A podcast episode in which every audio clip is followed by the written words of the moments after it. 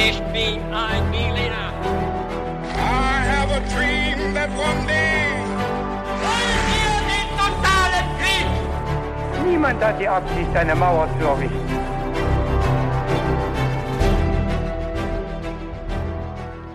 Hi und willkommen zurück bei einer neuen Folge von His2Go und das wie immer mit mir Viktor. Und mit mir, David. Und bei His2Go ist es immer so, dass wir uns alle zehn Tage eine neue spannende Geschichte erzählen. Und das Besondere dabei ist, dass der eine nie weiß, worum es in dieser Geschichte gehen wird. Und bevor es losgeht, stellen wir uns immer gegenseitig meistens drei sehr knifflige Fragen. Genau. Und heute ist David an der Reihe, mir eine Geschichte zu erzählen. Und ich bin schon ganz gespannt, worum es gehen wird. Aber bevor wir dazu kommen, haben wir bei His2Go immer noch eine ganz besondere Frage, die wir uns stellen. Und die lautet, David, was trinkst du heute zum Podcast? Meine Antwort lautet dieses Mal eine Ingwerlimonade. Äh, ein bisschen scharf, äh, wenn das das richtige Wort ist, aber ziemlich lecker. Das klingt richtig gut. Und ich trinke heute einen Rezünserberger Motte Eistee. Und auf den bin ich nicht äh, einfach so gekommen, sondern der wurde mir empfohlen von Giamiro. Vielen Dank dafür, er schmeckt hervorragend. Dann würde ich sagen Prost und ich übernehme jetzt. Wir steigen in die Folge ein, bevor wir noch weiter rumschwafeln, mit einem kleinen Intro. Mit lautem Krachen zerberstet der Thron unter der Wucht steinerner Äxte. Die Angreifer schleudern das kostbare Tafelgeschirr zu Boden und sie schänden die Malereien auf der Außenfassade des Königspalastes von Piedras Negras. Dann lassen die wütenden Krieger der Stadt Yaxchilan den ganzen Palast in Flammen aufgehen. Von diesem Angriff berichten uns die Inschrift in Yaxchilan, allerdings kann die Stadt selber diesen Triumph nicht mehr auskosten, denn dieser Bericht ist die letzte Inschrift. Danach ereilt Yaxchilan das gleiche Schicksal wie fast alle anderen Städte des Maya-Tieflands.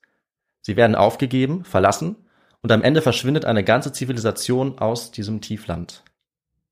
Schon die frühesten Wiederentdecker der einst großen Städte konnten sich die Vorgänge nicht erklären. Zitat Riesige Städte verschwanden im Dschungel und Weisheit und Wissen der Maya ging der Menschheit für Jahrhunderte verloren.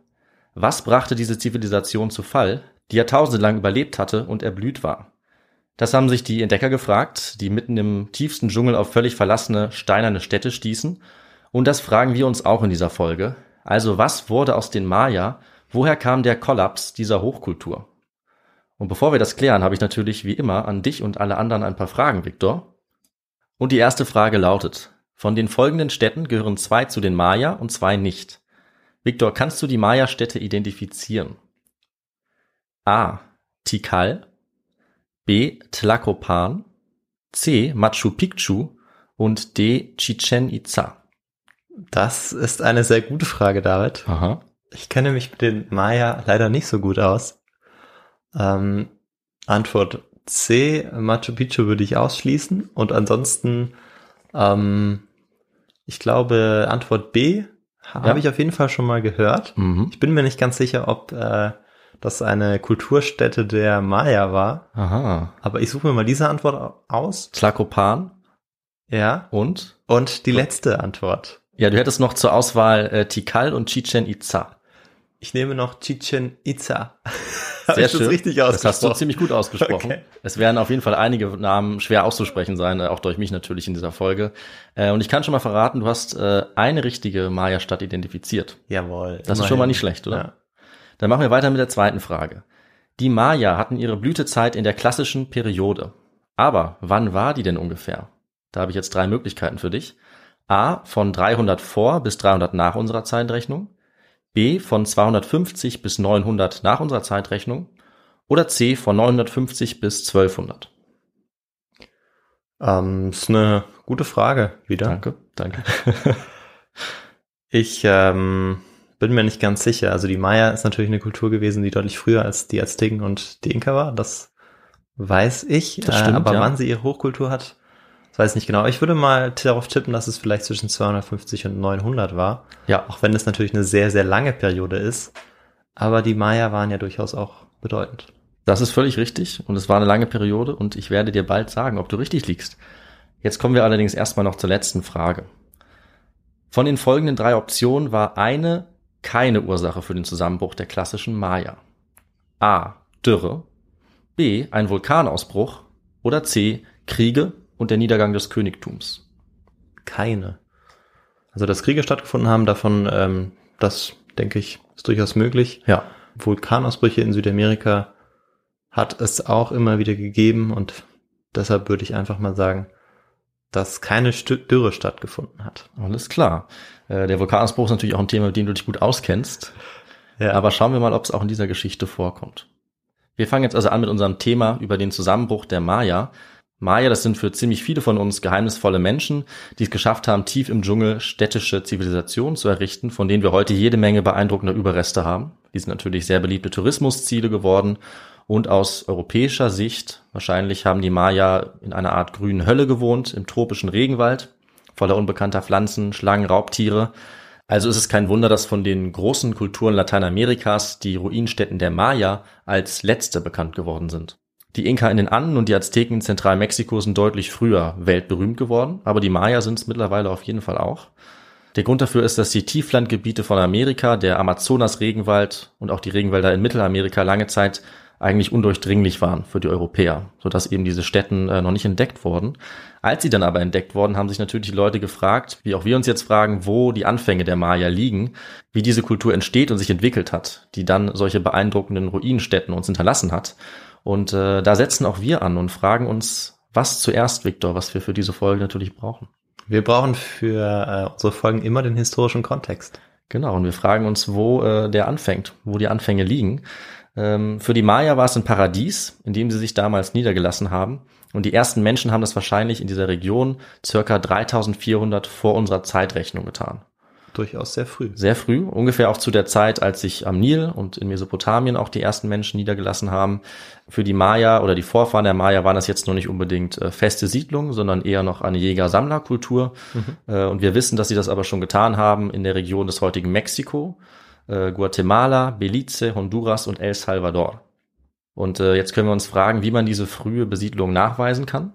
Also ungefähr ab 3400 vor unserer Zeitrechnung. Diese Zeit nennt man in der Archäologie auch das Archaikum.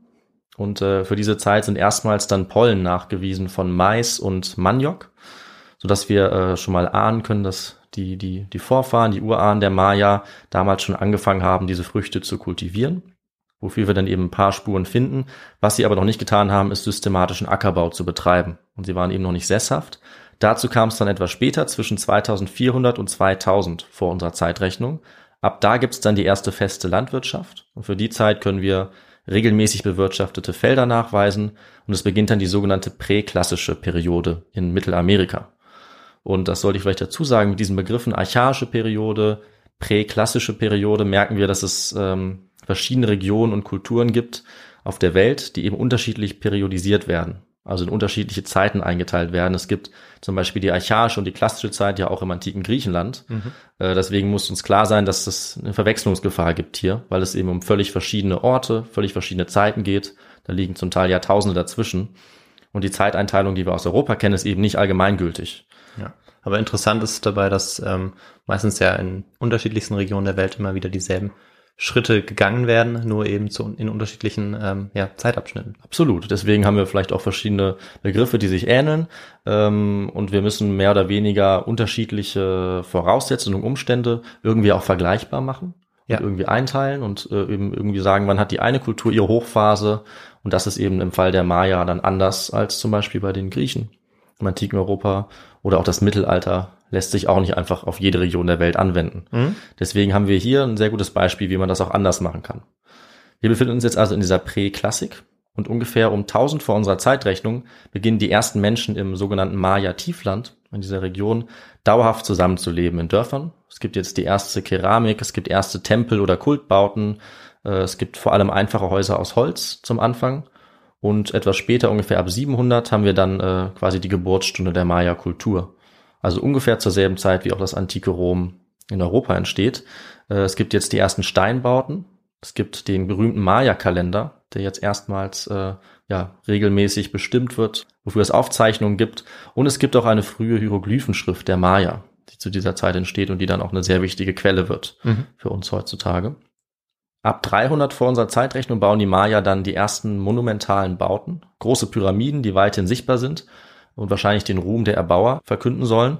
Und zu dieser Zeit gibt es auch schon klare soziale Hierarchien, eine Adelsschicht, Äh, und um ungefähr 200 nach unserer Zeitrechnung, also wiederum 500 Jahre später, kommt es dann auch zu großen sozialen Umwälzungen zum ersten Mal. Also viele der monumentalen Maya-Städte werden schon zu dieser Zeit verlassen, vielleicht durch Klimawandel und lange Trockenheit oder möglicherweise auch durch einen Vulkanausbruch, der zu mhm. dieser Zeit geschieht, der jetzt allerdings noch nicht verantwortlich ist für den äh, großen Zusammenbruch dieser klassischen Maya-Zeit, weil zu der müssen wir jetzt noch kommen.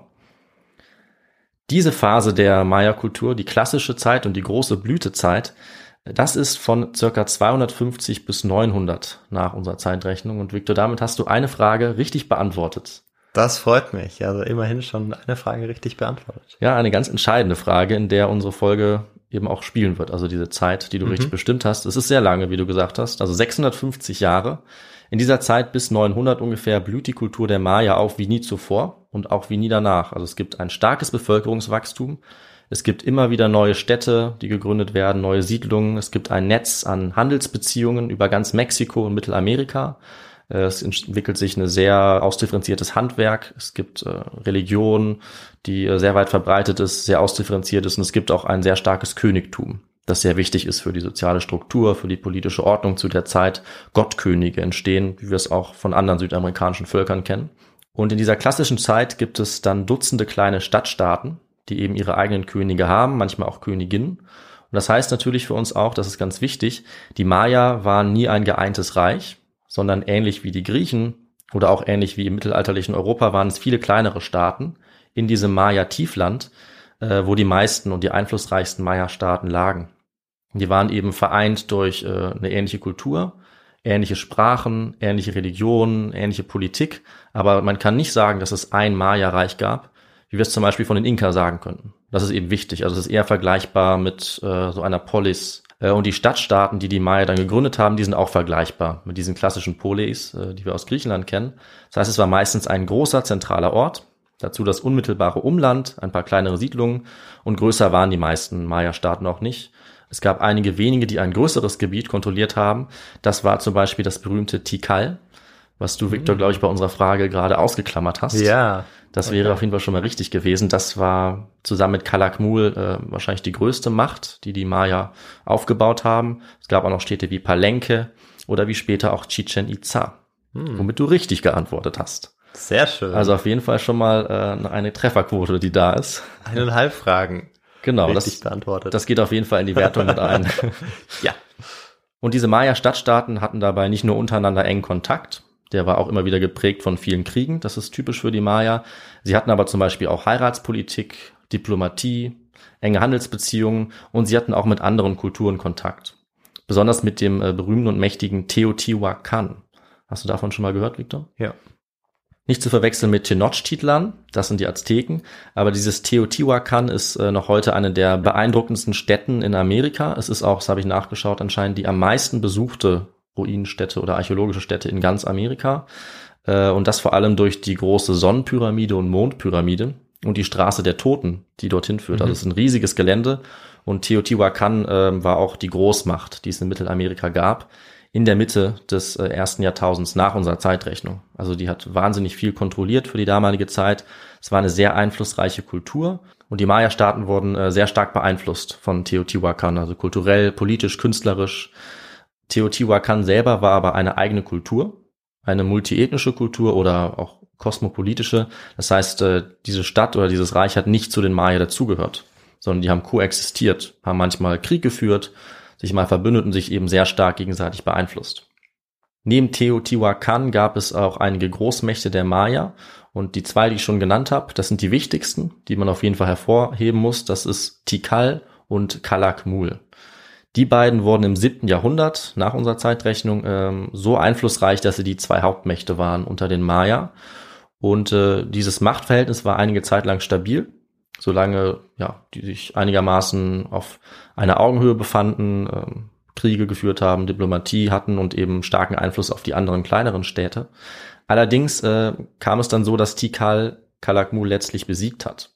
Und dadurch, dass jetzt eine dieser Mächte ausgeschaltet war und es nur noch Tikal gab als größte Macht, äh, ist ein Machtvakuum entstanden. Das haben die vorherigen Vasallenstaaten von Kalakmul genutzt, um sich unabhängig zu machen. Und äh, da die Großmacht Tikal das dann nicht verhindern konnte, äh, kam es dann zu immer mehr Abspaltung Und es ist zunächst äh, natürlich das Königtum von Kalakmul äh, zusammengebrochen, dann aber auch das von Tikal. Es kam zu einem Zusammenbruch der politischen Institution und wenig später dann zu einem generellen Zerfall und schließlich zu einem Kollaps von fast allen Städten im Tiefland. Ungefähr mhm. um 800 nach unserer Zeitrechnung. Also es kam zu einem Zusammenbruch der klassischen Maya-Kultur, als äh, fast alle Städte von der Bevölkerung verlassen wurden. Und jetzt müssen wir uns natürlich fragen, äh, was die Gründe dafür sind. Ja. Also wieso nach hunderten Jahren erfolgreicher Politik, kultureller Blüte, hochentwickelter Landwirtschaft, Astronomie und Bewässerung, wieso brechen fast alle wichtigen Maya-Städte zusammen? Dieser Kollaps der klassischen Mayas in der Wissenschaft eigentlich fast so berühmt wie der Fall des Weströmischen Reichs. Vor allem auch, weil äh, wahnsinnig viel darüber geforscht wird bis heute und weil wir auch bis heute nicht so ganz sicher sind, was jetzt wirklich hinter diesem mysteriösen Ende der Blütezeit der Maya steckt. In vielen Darstellungen hält sich das Bild, dass die Maya blitzartig zusammengebrochen sind, durch ein ungeheures Desaster, also ein abruptes oder dramatisches Ende. Aber so einfach ist es nicht. Und wir schauen natürlich, äh, wie immer, auf der Grundlage der Forschungsliteratur auch genauer hin. Und an der Stelle können wir zunächst auch mal klären, ähm, woher wir eigentlich die Quellen haben die uns jetzt überhaupt die Antwort geben könnten, welche Theorie die richtige ist oder welche Gründe wir anführen können für diesen Zusammenbruch. Und wir haben dabei leider auch ein Quellenproblem, was auch erklärt, warum ähm, die ersten europäischen Forscher die Ansicht hatten, dass die Maya einfach spurlos verschwunden sind. Und sie dachten, dass es keine Kontinuität gegeben hätte zwischen den großartigen Ruinen und äh, den später von den Spaniern unterdrückten Nachfahren der Maya. Und dass die Quellenlage äh, nicht weitaus besser ist, das ist eigentlich ziemlich bitter, weil wir eigentlich einen sehr großen Unterschied haben zwischen den Maya auf der einen Seite und den Inka Azteken, was die Quellen angeht. Da würde ich dich fragen, Viktor, was dieser Unterschied sein könnte. Ja, du hattest ja vorher schon davon gesprochen, dass ähm, es die Hieroglyphen-Schrift ja gab. Genau. Und ich bin mir nicht ganz sicher, wie das bei den Azteken und Inka war, aber vielleicht könnte das was sein, was bei, ganz gut bei den Maya äh, hätte sein können, dass man da vielleicht was überliefert hat. Ja, das ist völlig richtig. Ich weiß nicht mehr, ob ich in den Folgen darauf eingegangen bin. Ich glaube bei den Inka kurz. Aber der große Unterschied ist, äh, dass die Maya ihre eigene komplexe Schrift hatten, mhm. ihr eigenes Schriftsystem, das bis heute auch fast vollständig entziffert werden konnte. Seit den 1980er Jahren können wir diese Maya-Schrift eigentlich fast vollständig lesen. Und die Azteken hatten im Gegensatz dazu keine eigene Schrift, also keine komplexe Schrift. Und die Inka hatten nur die sogenannte Knotenschrift. Und die mhm. kann bis heute niemand lesen. Und damit haben wir natürlich eigentlich eine riesige Quellenbasis von den Maya selbst, äh, auf die wir heute zugreifen können, wenn äh, es nicht eine ziemliche Katastrophe gegeben hätte, was die Forschung angeht oder aus Sicht der Forschung. Äh, wir hätten heute einen unschätzbaren Vorrat an Schriftquellen der Maya, wenn nicht ein spanischer Mönch fast im Alleingang 99 Prozent davon verbrannt hätte. Ja. Und dieser Mönch war Diego de Landa, der hat im 16. Jahrhundert die Maya missioniert und ich würde sagen, aus Sicht der Geschichtswissenschaft ähm, hat er mit seinen Bücherverbrennungen ein riesiges Verbrechen begangen. Äh, und dass er mit den indigenen Maya brutal umgegangen ist, das ist, glaube ich, dann auch keine Überraschung mehr. Auf jeden Fall haben wir durch diesen Mann heute nur noch vier schriftliche Quellen, also Bücher oder Kodizes äh, aus Baumrindenpapier, die aus der Feder der Maya selbst stammen. Und von diesen vier Quellen stammt äh, der Großteil unseres Wissens über die Maya. Mhm. Dazu kommen dann Gebäude und Inschriften und natürlich die Archäologie. Äh, aber es ist eben sehr frustrierend, wie viel mehr wir über die Maya wissen könnten, von ihnen selber geschrieben, in einer Schrift, die wir lesen können, noch obendrein, wenn jemand anderes als dieser Diego de Landa damals die Bücher gesammelt hätte, der sie eben alle verbrannt hat, äh, auch als Instrument der Unterdrückung und Indoktrinierung der, der Maya und der äh, Bekehrung dann zum Christentum. Also die Maya hatten wahrscheinlich eine umfangreiche Literatur, die dadurch leider heute verloren ist. Was es aber zum Beispiel gibt, ist äh, der berühmte Kalender der Maya und die kalendarischen Angaben, und diese Daten dazu, die gibt es in fast allen Siedlungen. Hm. Und durch diese Quellen, äh, wenn wir die genau untersuchen, äh, kann man die Zahl der Städte bestimmen, die solche Kalender hatten. Und man kann eben schauen, wie weit diese Aufzeichnungen gehen, natürlich auch, was sie beinhalten und ob sie irgendwo enden. Und da zeigt sich, dass diese Zahl der Aufzeichnungen bis 800 nach unserer Zeitrechnung sehr stark ansteigt und dann ab da stark abfällt. In hm. vielen Städten gibt es also ungefähr ab 800 keine Aufzeichnung mehr. Äh, jetzt nicht in allen und auch nicht in allen zur gleichen Zeit, aber das hat eben dazu geführt, dass relativ früh in der Wissenschaft die Vermutung aufgekommen ist, dass was passiert ist zu dieser Zeit und dass es einen Kollaps gegeben hat, weil diese Aufzeichnungen so jäh yeah in der einen Stadt oder in der anderen äh, aufhören. Und die letzten Städte, die dann noch Kalenderdaten aufgezeichnet haben bei den Maya, äh, die liegen immerhin 180 Jahre auseinander, also von 711 bis 910. Und das passt natürlich auch zur Maya-Staatenwelt, weil ich habe ja schon gesagt, die war sehr zersplittert Ähm, es waren viele kleine unabhängige Städte, auch wenn sie verbunden waren durch Sprache und Kultur. Und deswegen ist es äh, logisch, dass die nicht alle direkt zur selben Zeit zusammengebrochen sind, aber schon noch in so kurzer Abfolge, dass äh, wir davon ausgehen können, dass es einen oder mehrere Gründe gab, die sie alle betroffen haben. Die werden wir uns jetzt anschauen. Die mächtige Stadt Kopan zum Beispiel hatte die letzte Aufzeichnung 822, mhm. diese kalendarische Aufzeichnung, und Kalakmul, die ich schon erwähnt hatte, wahrscheinlich die mächtigste aller Maya-Städte, die hatte um 909 zum letzten Mal äh, so ein Datum. Und bis dahin wissen wir, hatte die Bevölkerungsdichte rasant zugenommen in den letzten 150 Jahren vorher. Und dann kam der Kollaps, der auch als die sogenannte Endklassik äh, gesehen wird und als die Periode, in der eben diese Blütezeit der Maya beendet wird. Das beginnt ungefähr ab 800 und ich habe ja gesagt, die Blütezeit geht bis 900 oder bis 950, weil es eben äh, kein einzelner Zeitpunkt war, sondern so eine Art Zeitraum, in der diese Maya-Städte und Staaten zusammenbrechen. Mhm. Die Situation vor dem Zusammenbruch war eben, dass jetzt alle nutzbaren Flächen im Tiefland der Maya besiedelt waren. Das heißt, es gab keine leeren Räume mehr. Die Bevölkerungsdichte war so groß wie kaum sonst auf der Welt. Und ab 800 wurde dieses Gebiet dann nach und nach entvölkert, wo vorher Millionen Menschen gelebt haben. Und das muss irgendwie zu erklären sein. Und äh, Viktor, hast du jetzt vielleicht schon eine Vermutung nochmal äh, entwickelt im Laufe der Folge, was so vielen Menschen zum Verhängnis geworden ist? Ähm, ja, also ich, es könnte ja weiterhin mehrere Gründe dafür geben, aber ja. ähm, vielleicht handelt es sich ja tatsächlich auch um, um einen Vulkanausbruch, der äh, dazu geführt hat. Und ähm, ja, natürlich haben die Menschen wahrscheinlich auch Kriege geführt ja. um die Gebiete, die dann äh, ja noch zu besiedeln wären. Also dafür mussten sie ja andere Menschen töten, aber diese Kriege haben sie ja dann wahrscheinlich geführt. Das haben sie auf jeden Fall. Also äh, gut, dass du das auch noch hinterhergeschoben hast, denn die These mit dem Vulkanausbruch, die ist tatsächlich äh, falsch. Okay. Die habe ich erfunden, beziehungsweise, also wenn nicht eine große Entdeckung gemacht wird, dann äh, ist das zumindest eine, sagen wir mal, eher abwegige These. Mit den Kriegen liegst du allerdings goldrichtig. Die hat es auf jeden Fall gegeben. Und was wir uns allerdings zuerst anschauen, ist äh, die dritte Theorie, die es noch gab, mhm. die auch richtig gewesen wäre, nämlich äh, die Dürre und äh, die Klimaveränderung. Mhm. Das ist die erste große Theorie in der Wissenschaft, die es gegeben hat und die eben dann auch alle Maya-Städte natürlich hätte betreffen können. Also eine insgesamte Dürre, insgesamt ein Klimawandel in dieser gesamten Region von Mittelamerika. Dafür gibt es äh, unter anderem Hinweise in Sedimenten, Pollen oder auch in Eisbohrkernen in der Arktis. Mhm.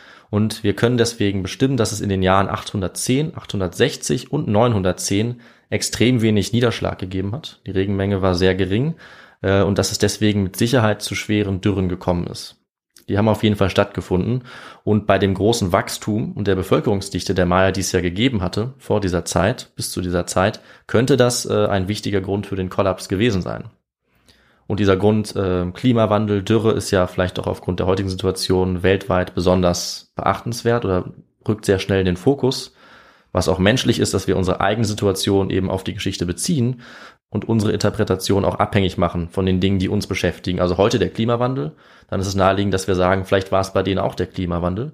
Vielleicht können wir etwas daraus lernen, wie die Maya mit dem Klimawandel umgegangen sind oder im schlimmsten Fall eben, wie sie daran zugrunde gegangen sind.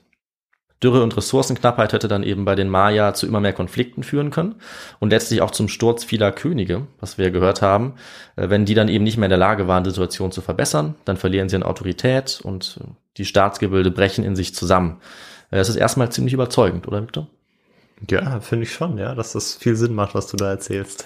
Aber es gibt natürlich noch ein Aber, was ich jetzt eingebaut habe. Äh, es geht natürlich noch weiter. Ja. Denn so einfach ist es ja eigentlich nie. Nee, das und stimmt. Ich denke, es ist jetzt schon klar, dass diese Dürre-Theorie auf jeden Fall nicht, nicht falsch ist. Und die Fakten, auf denen sie beruht, die sind messbar. Also es gab Dürreperioden. Äh, aber die Frage ist, ob das wirklich ausreichend ist, um den Zusammenbruch zu erklären. Und damit haben wir eigentlich eine ähnliche Situation äh, wie mit dem mysteriösen Zusammenbruch der Großreiche rund ums Mittelmeer um 1200 vor unserer Zeitrechnung, wozu wir ja auch eine Folge haben zum mhm. Ende der Bronzezeit. Äh, da haben wir uns auch gefragt, welcher der ganzen Gründe ist jetzt wirklich ursächlich und wir haben festgestellt, wahrscheinlich alle Gründe irgendwie in der Mischung oder man kann nicht genau sagen, welches davon der wichtigste war. Und bei den Maya ist es eigentlich ganz ähnlich. Und wir haben auch ein paar gute Argumente gegen den Klimawandel als Hauptursache oder als alleinige Ursache. Und zwar ist es so, dass die ersten Städte, die verlassen wurden, zum Beispiel Palenque oder was wir am Anfang gehört haben, Yaxchilan, äh, dass gerade die direkt an Flüssen oder Seen gelegen haben, mit direktem Zugang zu Wasser. Mhm. Das heißt, dass für diese Städte Dürre eigentlich kein Problem gewesen sein kann durch diesen Wasserzugang. Und ähm, viele Städte und Stadtstaaten wurden von den Maya auch schon vor den Trockenzeiten, die wir nachgewiesen haben, verlassen. Also zum Teil schon Jahrzehnte vorher. Und deswegen haben wir in der Forschung zumindest einen weitgehenden Konsens, dass es zwei Phasen gab beim Untergang der klassischen Maya. Und zwar, dass in der ersten Phase zunächst die äh, gut überlieferte und relativ feste soziale Ordnung verloren geht oder zusammenbricht rund um das Königtum und die Eliten. Und erst danach, in der zweiten Phase und zum Teil mit ziemlich langer Verzögerung, werden dann die Städte auch durch die einfache Bevölkerung verlassen. Das heißt, zum Teil erst Jahrzehnte nachdem die Könige schon nicht mehr da waren, abgesetzt wurden oder getötet wurden, äh, ist auch die einfache Bevölkerung aus diesen Städten abgezogen, wurde vertrieben, wurde getötet oder sie sind einfach woanders hingewandert.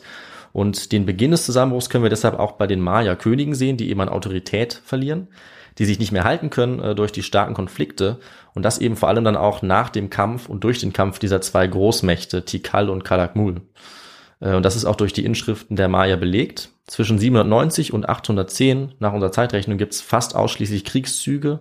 Es geht um Zerstörungen von Städten. Ein Beispiel haben wir im Intro ja auch gehört, als die Stadt Yaxchilan äh, ihren Konkurrenten ähm, niedergemacht hat. Mhm. Piedras Negras.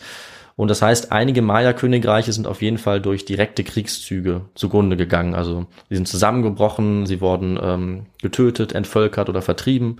Das zeigen archäologisch zum Beispiel auch Speerspitzen, die man findet, oder abgeschlagene Schädel. Allerdings, das muss man eben noch dazu sagen, war das nicht unbedingt sofort das Ende der Stadt, sondern es ging oft dann eher darum, ähm, ein bestimmtes Königshaus, eine Linie, ein König oder die Elite eines Staates auszuschalten. Äh, und das Leben der einfachen Bevölkerung ging dann eben vielleicht noch eine Zeit weiter. Die haben dann sozusagen dort als Besatzer gelebt, haben die alten Gebäude besetzt und konnten in der Stadt noch weiter leben und haben sie dann erst nach und nach verlassen, als dieser Zusammenbruch immer mehr um sich gegriffen hat und als dann eben auch noch andere Gründe wie diese Dürre dazugekommen sind. Ähm, aber solche kriegerischen Zerstörungen waren zumindest ein Grund für verlassene Maya-Städte, zum Beispiel in Dos Pilas, Aguateca oder Cancuen. Äh, das wurde um 800 gewaltsam zerstört. Dort wurde die Königsfamilie rituell hingerichtet, zusammen mit 30 Adligen und die Stadt wurde dann komplett verlassen. Das haben wir auf jeden Fall äh, nachgewiesenermaßen rausfinden können.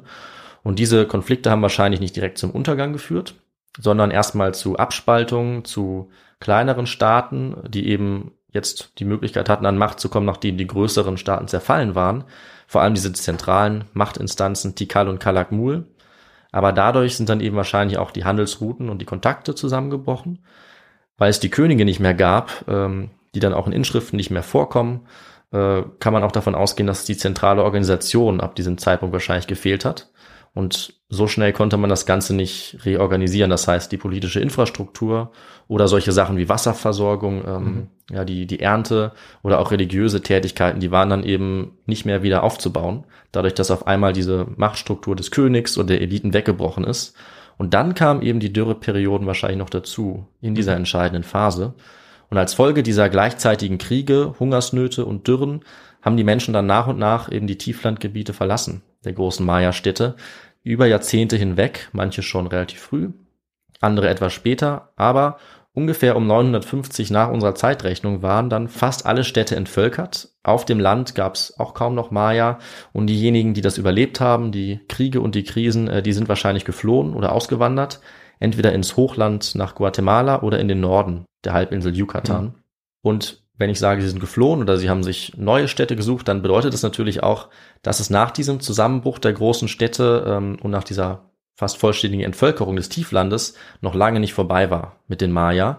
Ähm, sie haben sich von diesem Kollaps zu einem guten Teil eigentlich wieder erholt. Und zwar in der Phase der sogenannten Postklassik, also von 950 bis zur Ankunft der Spanier in der ersten Hälfte des 16. Jahrhunderts. Und es gab sogar dann noch eine späte Blütezeit der Maya, die jetzt eben nicht wie zuvor im Tiefland waren, wo die wichtigsten und größten Städte waren, sondern im Norden von Yucatan oder auch in Guatemala. Und dabei war jetzt vor allem die Stadt Chichen Itza bedeutend, mhm. von der ich schon gesprochen hatte. Die hat jetzt nochmal eine neue Vormachtstellung erreicht im Norden. Und danach gab es dann auch eine weitere bedeutende Stadt, Mayapan. Also sehr viele äh, von diesen Maya-Städten, Maya-Namen.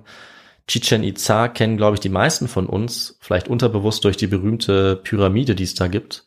Die heißt äh, Kukulkan-Pyramide, so weiß-gräulich, äh, 30 Meter hoch und bestimmt eines der bekanntesten Gebäude äh, wahrscheinlich von Amerika insgesamt. Chichen Itza hatte dann nach diesem Zusammenbruch der klassischen Maya-Städte seine eigene Blütezeit. So ab 900 nach unserer Zeitrechnung oder auch im 10. Jahrhundert Vielleicht auch gerade, weil die anderen Städte zusammengebrochen waren und jetzt eben Leute dorthin geströmt sind, äh, andere Mächte ausgeschaltet waren. Äh, und insgesamt kann man sagen, dass in der Zeit von 1100 bis 1500, also bis zur Ankunft der Spanier, eine weitere Blütezeit der Maya geherrscht hat. Die gab es eben vor allem im Norden von Yucatan, vor allem in Chichen Itza und Mayapan. Und wir können sagen, dass es vielleicht dann weniger einen Untergang gab, generell der Maya, als eher einen Übergang oder eine Verlagerung hin zu anderen Regionen, die eben noch nicht so dicht bevölkert waren, die nicht vom Krieg zerstört waren. Äh, und zumindest sollten wir sagen, dass dieser Untergang nicht endgültig war und dass er eben vor allem konzentriert war auf die großen klassischen Maya-Zentren im Tiefland. Und äh, wer letztlich dann den endgültigen Untergang auch der letzten unabhängigen Maya-Städte verursacht hat, das äh, kannst du dir wahrscheinlich schon denken, Victor, weil ich habe die äh, Protagonisten und die Verantwortlichen dafür auch schon erwähnt. Ja, das stimmt natürlich. Wenn wir dann ins äh, 15. oder 16. Jahrhundert schauen, dann sind das die Europäer beziehungsweise die Spanier. Genau, das ist dann die Ankunft der Spanier. Die bedeutet wirklich das Ende der letzten großen Maya-Zentren. Also obwohl sich so kleinere Siedlungen noch länger gehalten haben in abgelegenen Gebieten, in die die Spanier nie gekommen sind, zum Glück auch. Also war es ja auch bei den Inka, also Orte wie Machu Picchu haben sie nie erreicht. Und dort konnten auch sehr lange auch unabhängige, traditionell lebende Maya äh, sich halten und weiter existieren. Und das bedeutet aber auch, dass wir natürlich äh, eine Überschneidung haben, interessanterweise, wenn die Spanier ankommen, zwischen den Azteken und den Maya. Also es ist nicht so, dass die Azteken die Maya ersetzen, weil sie ja mehr oder weniger auf dem gleichen Gebiet existieren, im mhm. heutigen Mexiko und auch auf dieser Halbinsel Yucatan, sondern die ersten äh, Völker oder die ersten indigenen Völker, die Cortés trifft, das sind die Maya tatsächlich, mhm. mit denen er verhandelt, mit denen er auch zum Teil Krieg führt. Und erst danach, auf dem Weg ins Inland, kommt er zu den Azteken. Das ist, finde ich, ganz interessant, was man vielleicht nicht denken würde, weil die Inka sind ja regional abgetrennt. Die sind eben in Südamerika, mhm. im heutigen Peru und Chile, aber die Maya und Azteken sind nicht nur auf derselben Region, heute in Mittelamerika, äh, sondern eben auch in derselben Zeit aktiv geworden. Äh, also sie hat natürlich Kriege untereinander und die Azteken waren dann die Großmacht, also die die Oberherrschaft hatten in der Region. Aber die Ankunft der Spanier hat äh, nicht nur die Herrschaft der Azteken beendet, sondern auch vor allem die Unabhängigkeit der Maya. Und das eben auf demselben Gebiet. Und äh, jetzt können wir uns fragen, endet hier die Geschichte der Maya? Endet sie mit der spanischen Eroberung? Oder dann vielleicht mit der Gründung der modernen Staaten? Was wäre dein Tipp, Victor? Naja, dafür, dass sie enden müsste, müsste man ja die ganze Kultur auslöschen, die Menschen genau. auslöschen. Und so grausam die Spanier waren, ich glaube, das ist ihnen nicht gelungen. Sie sich wahrscheinlich ähm, mit den Azteken dann später und den spanischen Ankömmlingen dann assimilieren in irgendeiner Weise. Ja. Und ähm, die Kultur dann eben weiterlebt in den nächsten Jahrzehnten, Jahrhunderten. Genau, und das sogar bis heute. Also die ja. Geschichte der Maya geht zum Glück weiter. Die der Azteken übrigens nicht. Also die verschwinden eigentlich fast völlig.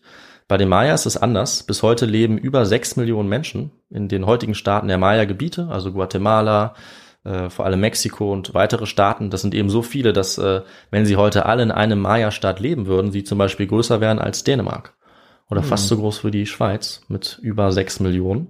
Und sie sprechen heute noch eine der 30 verschiedenen Maya-Sprachen, die ah, sie auch gehalten grad, haben. Genau, ich wollte gerade fragen, wie sich das denn zeigt. Ja. Dass sie sich äh, ja noch der Kultur der Maya ja, zugehörig fühlen. Das ist eine gute Frage. Aber es ist genau wie wir eben auch damals die Maya bestimmen, äh, sagen wir mal, um ungefähr die Zeitenwende oder sogar davor oder danach. Also es ist eben eine gemeinsame Sprache, eine gemeinsame Kultur und eben auch ähm, das Erinnern oder die Identifikation damit. Also ja. diese sechs Millionen Menschen sprechen heute immer noch eine der Maya-Sprachen. Sie verstehen sich auch als die Nachfahren der Maya. Äh, sie leben allerdings heute unter oft schlechten Bedingungen. Und man kann leider wirklich sagen, äh, dass sich seit dem Beginn des spanischen Kolonialismus da auch noch wenig geändert hat.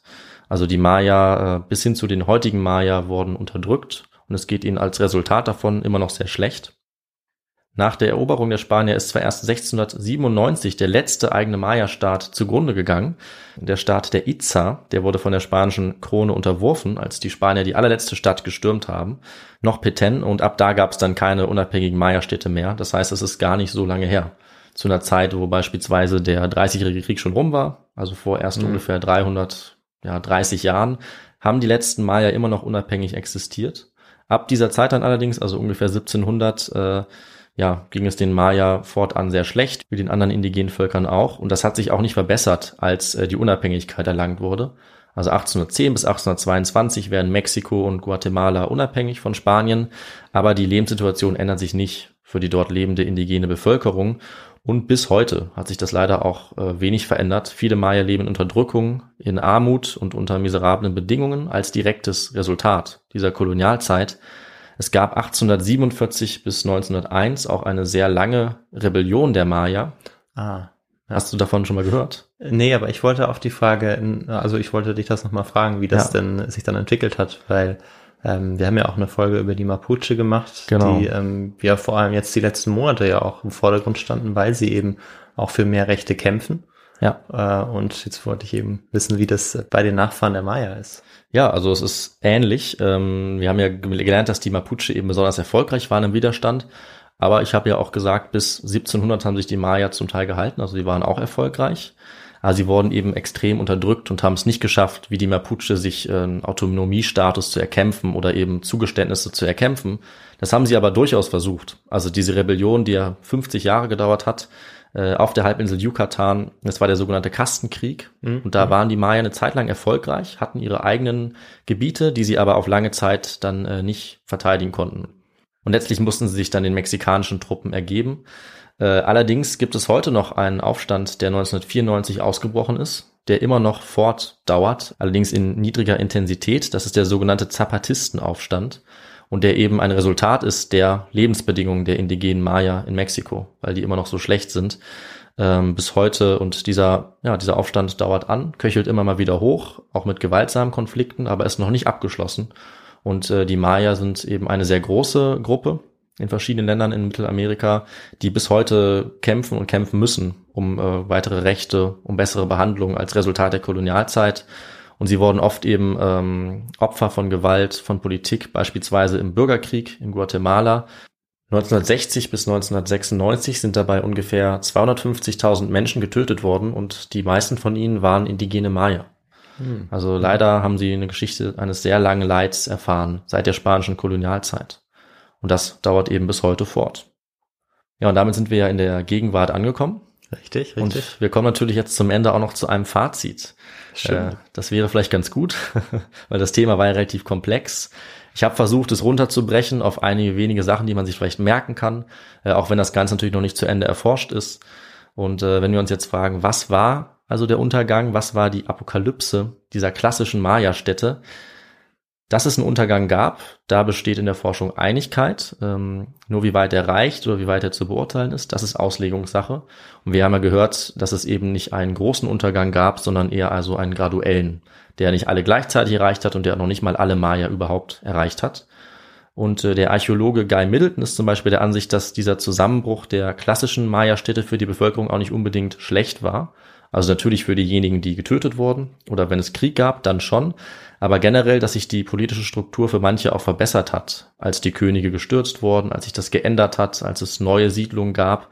Und er betont, dass es auch keine plötzliche Auslöschung der Bevölkerung gab, sondern einen längeren Prozess, in dem die Maya einige Orte verlassen haben, andere neu besiedelt haben und dass sie eben von dem Zeitpunkt aus auch fast noch 1000 Jahre, eben bis 1700 unabhängig weiter existiert haben. Aber um auch eine andere Meinung zu nennen, der- Maya-Forscher Nikolai Grube, der formuliert es um einiges deutlicher und bestimmter. Äh, Da habe ich ein Zitat rausgesucht. Zwischen 750 und 900 nach Christus verschwand eine ganze Zivilisation. Der sogenannte Kollaps der klassischen Maya-Kultur ist eines der großen Rätsel der Archäologie. Wohl nirgendwo sonst auf der Welt ist eine grandiose Zivilisation so endgültig untergegangen und sind so viele Städte verlassen und für immer aufgegeben worden, wie in diesen 150 Jahren, die das Ende der klassischen Maya-Kultur bedeuten. Also würde ich sagen, am Ende, wie so oft ist der Kollaps der Maya komplexer, als es auf den ersten Blick scheint. Äh, So eine vereinfachte Darstellung wie, ähm, es gab eine Dürre und dann sind sie alle zusammengebrochen, die ist auf jeden Fall falsch. Äh, und ich hoffe, wir konnten ein bisschen Licht ins Dunkel bringen und vielleicht ähm, uns ein bisschen schlau machen, so dass wir, wenn es in den nächsten Jahren Artikel dazu gibt, Dokumentation dazu gibt oder vielleicht weitere Forschungserkenntnisse, dass äh, wir dann so ein bisschen eine Basis haben, das Ganze zu beurteilen. Uns vielleicht ein bisschen differenzierter zu betrachten und nicht zu vereinfachen, wie es manchmal geschieht. Und äh, damit sind wir natürlich am Ende der Folge angekommen. Vielen Dank, David, äh, für diese sehr interessante und spannende Folge zu den Maya. Und wir haben ja jetzt äh, eine Folge zum äh, ja, Untergang der Azteken, Genau, zu denen der Inka und jetzt eben auch die der Maya. absolut. Ich dachte, das fehlt Das, eben noch. das Portfolio ist jetzt sozusagen vielleicht noch nicht ganz beendet. Es gibt ja noch ein paar Kulturen, die ganz spannend Genau. sind in Südamerika. Aber die drei großen, die werden damit Ja. abgehakt. Das sind die drei großen und ich finde auch eben spannend, die Unterschiede zu sehen. Also bei den Inka und Azteken haben wir es ja einfach. Es kommen Mhm. die Spanier, ähm, die ja, vernichten alles, versklaven die indigene Bevölkerung. Bei den Maya ist es, äh, finde ich, deutlich komplizierter, deutlich interessanter auch. Und wir sehen, also es ist eine Mischung. Zum Teil sind sie selber, ist die Umwelt oder auch Mensch und Natur sind abhängig davon, die Kriege, die sie führen, aber letzten Endes doch auch wieder die Europäer, die äh, natürlich dann auch wieder das Geschehen betreten. Also es ist äh, eine sehr interessante Situation. Ja, und die Geschichte ähm, ja leider beeinflussen, indem sie nicht nur ähm, ja den Untergang der Maya herbeiführen, sondern eben auch oder ja nicht unbedingt den Untergang, weil sie ja weiter, die Kultur ja weiterlebt bis heute, aber eben auch ähm, ja die ganzen Quellen, die wir darüber hatten, Ja. verbrannt haben, also 99 Prozent, wie du gesagt hast. Ja, und das sind natürlich immer schreckliche Folgen von ähm, diesen Eroberungszügen, die es zu dieser Zeit gegeben hat und dann auch in Jahrhunderten später, ähm, als, als diese Kolonisationskriege dann geführt worden sind von den Europäern, ob in Afrika, äh, Südamerika oder Australien. Völlig richtig. Und eben, was man dabei auch merkt, dass es sich nicht nur um eine Vernichtung von ja, Menschen, um Krieg und Versklavung handelt, sondern auch eine Vernichtung der Kultur, wenn eben solche Quellen, Schriften und Gebäude vernichtet werden und das auch bewusst, damit sie eben der Nachwelt nichts mehr erzählen können, ist das eben auch nochmal eine ganz andere grausame ja, Art und Weise, eben solche Leute zu unterdrücken und zu unterwerfen, dass das alles vernichtet wird. Ja, das ist auf jeden Fall äh, tragisch, tragisches Ende. Ähm, und was ich auch ganz interessant aber finde, ist, dass wir hier eine Kultur haben, die ihre Blütezeit zwischen 250 und 900 hat. Und Mhm. Ja, wenn wir äh, den Blick jetzt nach Europa werfen, dann haben wir zu dieser Zeit, ähm, vor allem jetzt aus der Sicht der Geschichtswissenschaft, ähm, ja, eigentlich haben wir immer nur die Begriffe Zusammenbruch ähm, Ja. und ja, also Zusammenbruch des, des Weströmischen Reiches beispielsweise Mhm. oder eben dann Anfang des Mittelalters, des dunklen Mittelalters. Stimmt. Also nur ganz an, einen ganz anderen Blick auf die Zeit, als es eben jetzt in Südamerika beispielsweise der Fall war. Und ähm, so unterschiedlich kann es eben sein, wenn man äh, von Region zu Region schaut. Und das ist ja das, was du am Anfang auch gesagt hast, zu diesen unterschiedlichen Abschnitten, Genau. Zeitabschnitten. Das ist eben spannend, dass man äh, beobachten kann, dass äh, die Europäer nicht immer irgendwie voraus waren in irgendeiner Art und Weise, ganz und gar Absolut, nicht, sondern dass absolut. auf anderen Kontinenten in bestimmten ähm, Zeitabschnitten eben die Zivilisation weit voraus war. Genau, also sagen wir mal jetzt irgendein Datum aus der Luft gegriffen, also um ja, 476 zum Beispiel hättest du weniger gerne wahrscheinlich in Rom gelebt, äh, bei diesen Umstürzen und Umbrüchen. Du hättest wahrscheinlich lieber in äh, Tikal gelebt oder in Teotihuacan, weil eben die Maya eine sehr beeindruckende, hochentwickelte Kultur hatten, die zu einer Zeit dann eben Europa wieder voraus war. Natürlich lässt sich das Ganze nicht so einfach äh, vergleichen, aber die eben ihre Blüte hatte zu einer Zeit, wie du es richtig gesagt hast, als es in Europa dann auch mal sehr dunkel aussah. Ja. Ja, sehr spannend, sehr interessant. Und jetzt kommen wir, würde ich sagen, auch ähm, ja zur Literatur, äh, die du benutzt hast. Also was eben jetzt die Historiker mit und Historikerinnen mit den Quellen angefangen haben, die uns noch übrig geblieben sind, was ja nicht sehr viele sind. Vier waren es, glaube ich. Ja. Ähm, genau, bin ich mal gespannt, was es da für, für Bücher gibt. Ja, bevor ich das erwähne, sage ich sogar noch kurz, äh, wer uns das Thema vorgeschlagen Ah, hat. Das ist ja noch besser. Äh, du hast ja nämlich richtig gesagt, äh, und das haben auch unsere Zuhörerinnen und Zuhörer gesagt, dass wir die anderen großen Kulturen ja schon hatten, also die bekanntesten zumindest, also die Inka und Azteken. Und äh, unter anderem Stefan, Philipp und zuletzt auch Julian haben gesagt, äh, interessant, aber uns fehlen noch die Maya. Und deswegen habe ich gedacht, äh, wird es jetzt Zeit eben, dass wir auch das betrachten. Und ähm, die Bücher, die ich dafür vor allem verwendet habe, also Literaturgrundlage, das war von Nikolai Grube und Alexander Schubert, das Buch Maya, Rätsel der Königsstädte. Äh, sehr langes, dickes Buch mit vielen Bildern, also sehr empfehlenswert. Und auch von äh, Guy Middleton, Understanding Collapse, ein gutes Buch. Und nicht zu vergessen, äh, auch ein sehr bekannter Forscher, Berthold Riese, Der Untergang der Sonnengötter.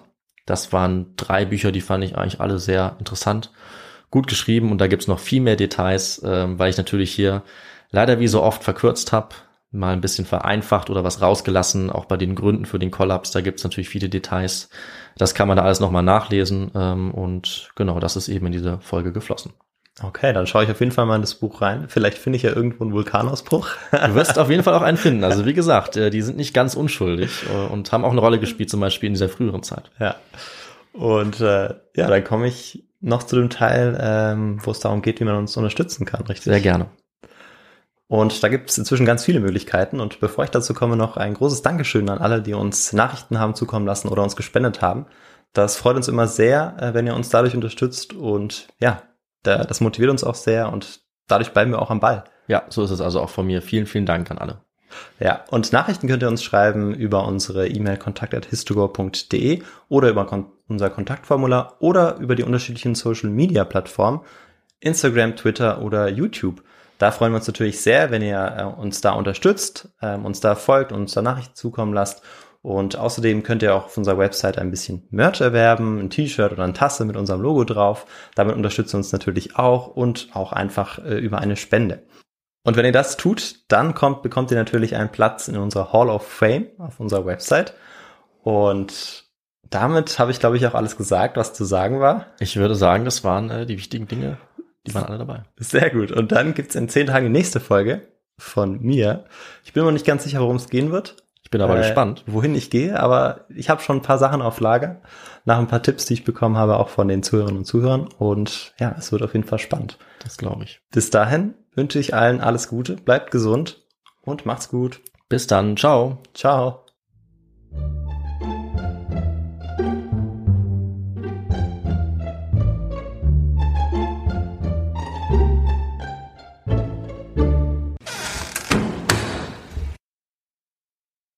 Und ähm, ja, ich hätte es nicht, ich hätte nicht improvisieren sollen. Ich habe es ja eigentlich aufgeschrieben. Da habe ich den Übergang nicht mehr. Hey, it's Danny Pellegrino from Everything Iconic.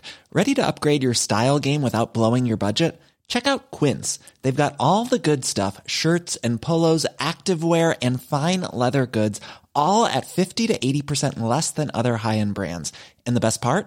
They're all about safe, ethical, and responsible manufacturing. Get that luxury vibe without the luxury price tag.